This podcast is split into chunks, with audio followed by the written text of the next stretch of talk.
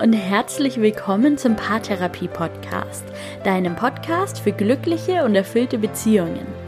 Mein Name ist Linda Mitterweger, ich bin Psychologin und Online-Paartherapeutin und heute widme ich mich dem Thema Beziehungsfähigkeit. Ich habe die wichtigsten Erkenntnisse der Bindungsforschung für dich zusammengefasst.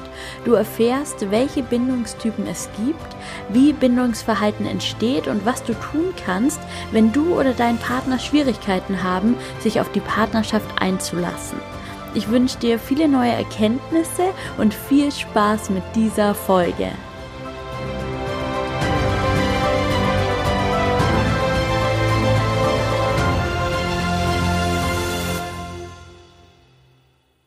In meiner Facebook-Gruppe ist vor kurzem das Thema Bindungsstile, Bindungstypen und Beziehungsfähigkeit aufgekommen. Und damit die Frage, welche Beziehungsstile gibt es, was macht Menschen beziehungsfähig und was können Paare tun, die aktuell über keine so starke Bindungsfähigkeit verfügen.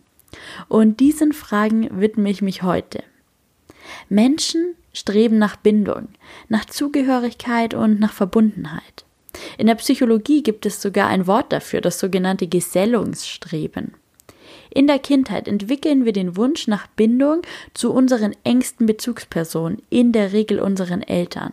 Im späteren Leben nehmen zudem auch unsere Freunde, der eigene Partner und auch die eigenen Kinder diesen Platz mit ein. Ein Mensch, der fähig ist, eine sichere Bindung einzugehen, und ich werde dir gleich noch genauer erklären, wie das zustande kommt, der erkennt sein Bindungsverhalten an vier Aspekten.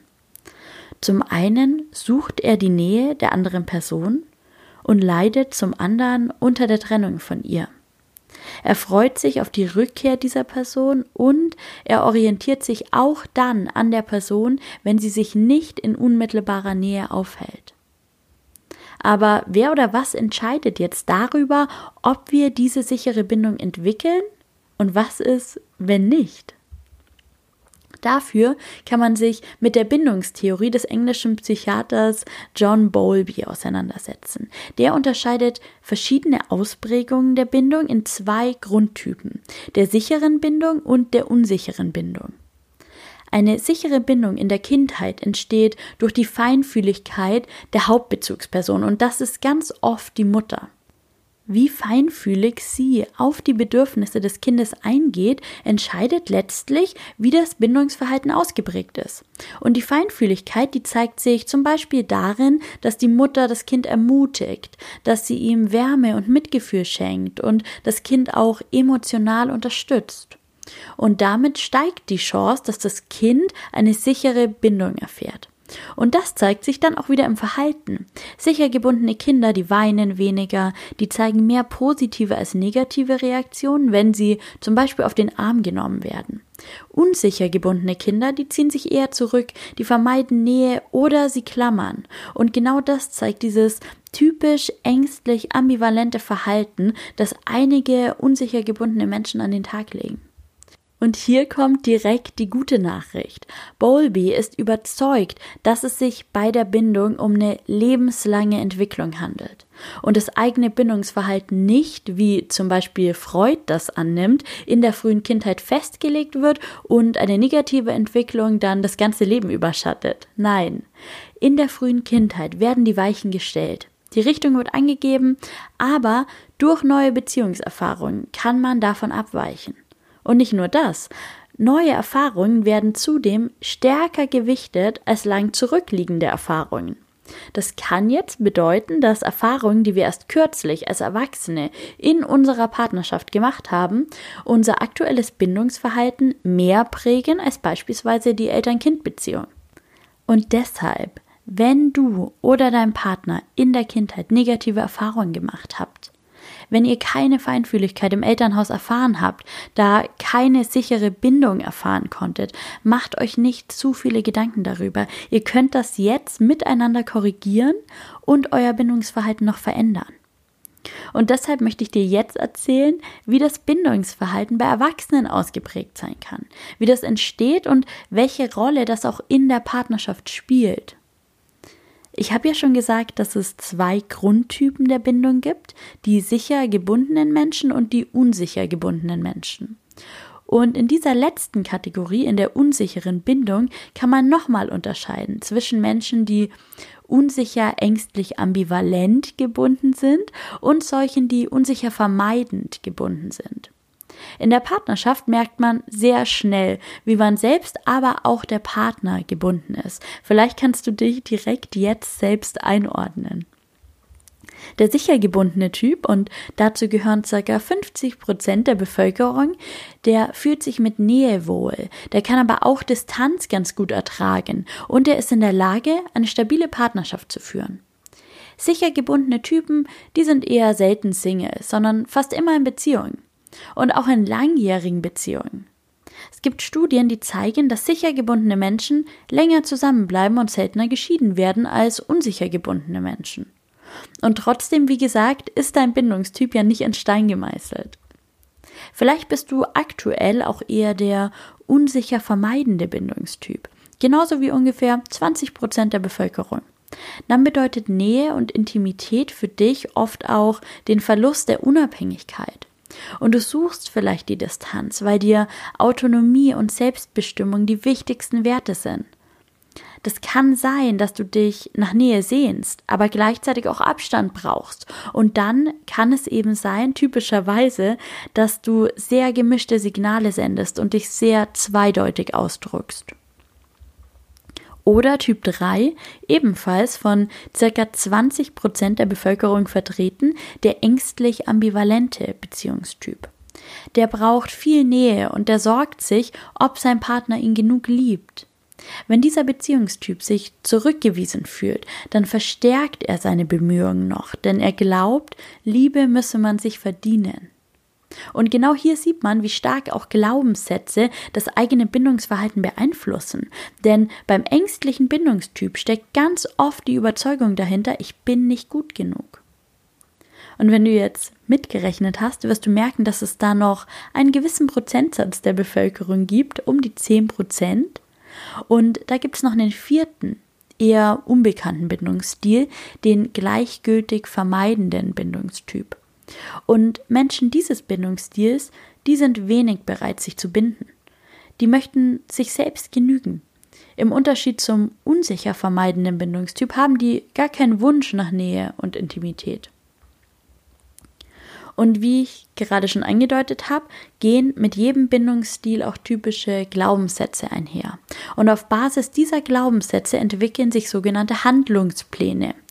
Als Mensch leiten wir also aus unseren bisherigen Erfahrungen her, wie wir uns in Zukunft verhalten sollen. Und das hängt maßgeblich davon ab, wie wir gebunden sind. Nehmen wir also an, eine Person hat schlechte Erfahrungen mit den Bezugspersonen in ihrer Kindheit oder auch mit früheren Partnern gemacht. Sie ist unsicher gebunden und sie hat innere Überzeugungen und Glaubenssätze, die ihr sagen, dass Menschen in Partnerschaften nicht verlässlich sind. Davon geht sie aus. Und wenn sie jetzt doch auf jemanden trifft und sich darauf einlässt, der sicher gebunden ist, der zuverlässig und treu ist, dann sammelt sie widersprüchliche Erfahrungen. Und im Laufe der Zeit kann das dann dazu führen, dass ihre inneren Überzeugungen verändert werden und dass die unsichere Bindung zu einer sicheren Bindung wird. Was sich tatsächlich ändert, wenn sich das Bindungsverhalten ändert, sind zwei Faktoren, die dem Bindungstypen zugrunde liegen.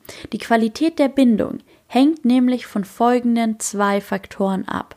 Von der Ausprägung der Bindungsangst, also wie sehr fürchte ich mich davor, feste Bindungen einzugehen. Wenn die Bindungsangst sehr hoch ausgeprägt ist, dann geht man eher mit einem sehr misstrauischen und angespannten Gefühl und mit einer misstrauischen, angespannten Haltung Beziehungen ein. Und der zweite Faktor, der die Qualität der Bindung bestimmt, ist die Ausprägung der Bindungsvermeidung. Also wie sehr vermeide ich es, mich fest zu binden. Und wenn die Bindungsvermeidung sehr hoch ausgeprägt ist, dann liegt eher eine geringe Bindungsbereitschaft vor. Und die betreffenden Personen, die haben dann wenig Motivation, in diese Beziehung zu investieren und sich dafür einzusetzen. Sichere Bindung bedeutet also eine niedrige Bindungsangst kombiniert mit einer niedrigen Bindungsvermeidung. während eine hohe Angst und eine hohe Vermeidung zum Beispiel einen ängstlich vermeidenden Bindungsstil kennzeichnen. Studien haben gezeigt, dass am häufigsten tatsächlich die Beziehungen auftreten, in denen beide Partner sicher gebunden sind. Partner, die beide unsicher vermeidend oder beide ängstlich ambivalent eingestellt sind, die sind eher selten miteinander in einer Beziehung. Häufiger ist es so, dass ein Partner, und das ist tatsächlich eher der Mann, unsicher vermeidend ist, während der andere Partner, und das ist Studien zufolge ganz oft die Frau, ängstlich ambivalent gebunden ist. Und das führt zu ganz typischen Problemen. In solchen Partnerschaften wird eher destruktiv statt konstruktiv mit Konflikten und Problemen umgegangen. Die Konflikte eskalieren auch viel häufiger als in sicher gebundenen Partnerschaften und es kommt relativ häufig zum Streit. Und deshalb wundert es natürlich nicht, dass es Studien gibt, die zeigen, dass die Beziehungszufriedenheit und die Stabilität in Partnerschaften am höchsten ist, in denen gegenseitig eine sichere Bindung verwirklicht wird. Wenn deine Beziehung allerdings unter einer unsicheren Bindung leidet, heißt das nicht unbedingt, dass ihr keine Zukunft habt und dass es für immer so bleiben muss. Ihr solltet lernen, eine positive Kommunikation in eurer Beziehung zu etablieren die Konflikte zu minimieren, euch über die Glaubenssätze, die euren Bindungsstilen und eurer Beziehung zugrunde liegen, klar zu werden und euch miteinander übereinander auszutauschen, über diese Glaubenssätze, darüber, wie ihr Situationen empfindet, wie es euch geht. Ihr solltet gemeinsam herausfinden, wie ihr eine verlässliche Bindung erleben könnt, ohne dass sich einer von euch dabei eingeschränkt fühlt. Und das kann schwierig sein, vor allem wenn man das vorher noch nie so gemacht hat. Und deshalb kann bei unsicherer Bindung eine Paartherapie, die auf den Erkenntnissen der Bindungstheorie aufbaut, wirklich förderlich sein. Ihr solltet also sicherstellen, dass der Paartherapeut oder die Paartherapeutin, an die ihr euch dann wendet, die Bindungstheorie wirklich gut kennt. Und dann sind die Erfolgsaussichten für eure Beziehung auf jeden Fall positiv. Also, wenn ihr feststellt, dass ihr aktuell noch unsicher gebunden seid, dass ihr aktuell noch nicht so sehr beziehungsfähig seid, dass ihr da noch Veränderungen braucht, dass ihr vielleicht Unterstützung braucht, dann ist die wunderbare Nachricht, ihr habt das in der Hand. Ihr müsst euch nicht damit abfinden, wie die Situation aktuell ist, was ihr vielleicht an negativen Erlebnissen aus eurer Kindheit mitgebracht habt, was ihr vielleicht an schwierigen Situationen in früheren Beziehungen meistern musstet. Das beeinflusst euer Bindungsverhalten nur temporär. Ihr könnt das ändern. Findet heraus, was dahinter steckt, arbeitet an diesen Überzeugungen und Glaubenssätzen und lasst diese unsichere Bindung hinter euch. Ihr könnt gemeinsam den Weg hin zu einer sicher gebundenen Partnerschaft gehen und ich wünsche euch ganz viel Erfolg dabei.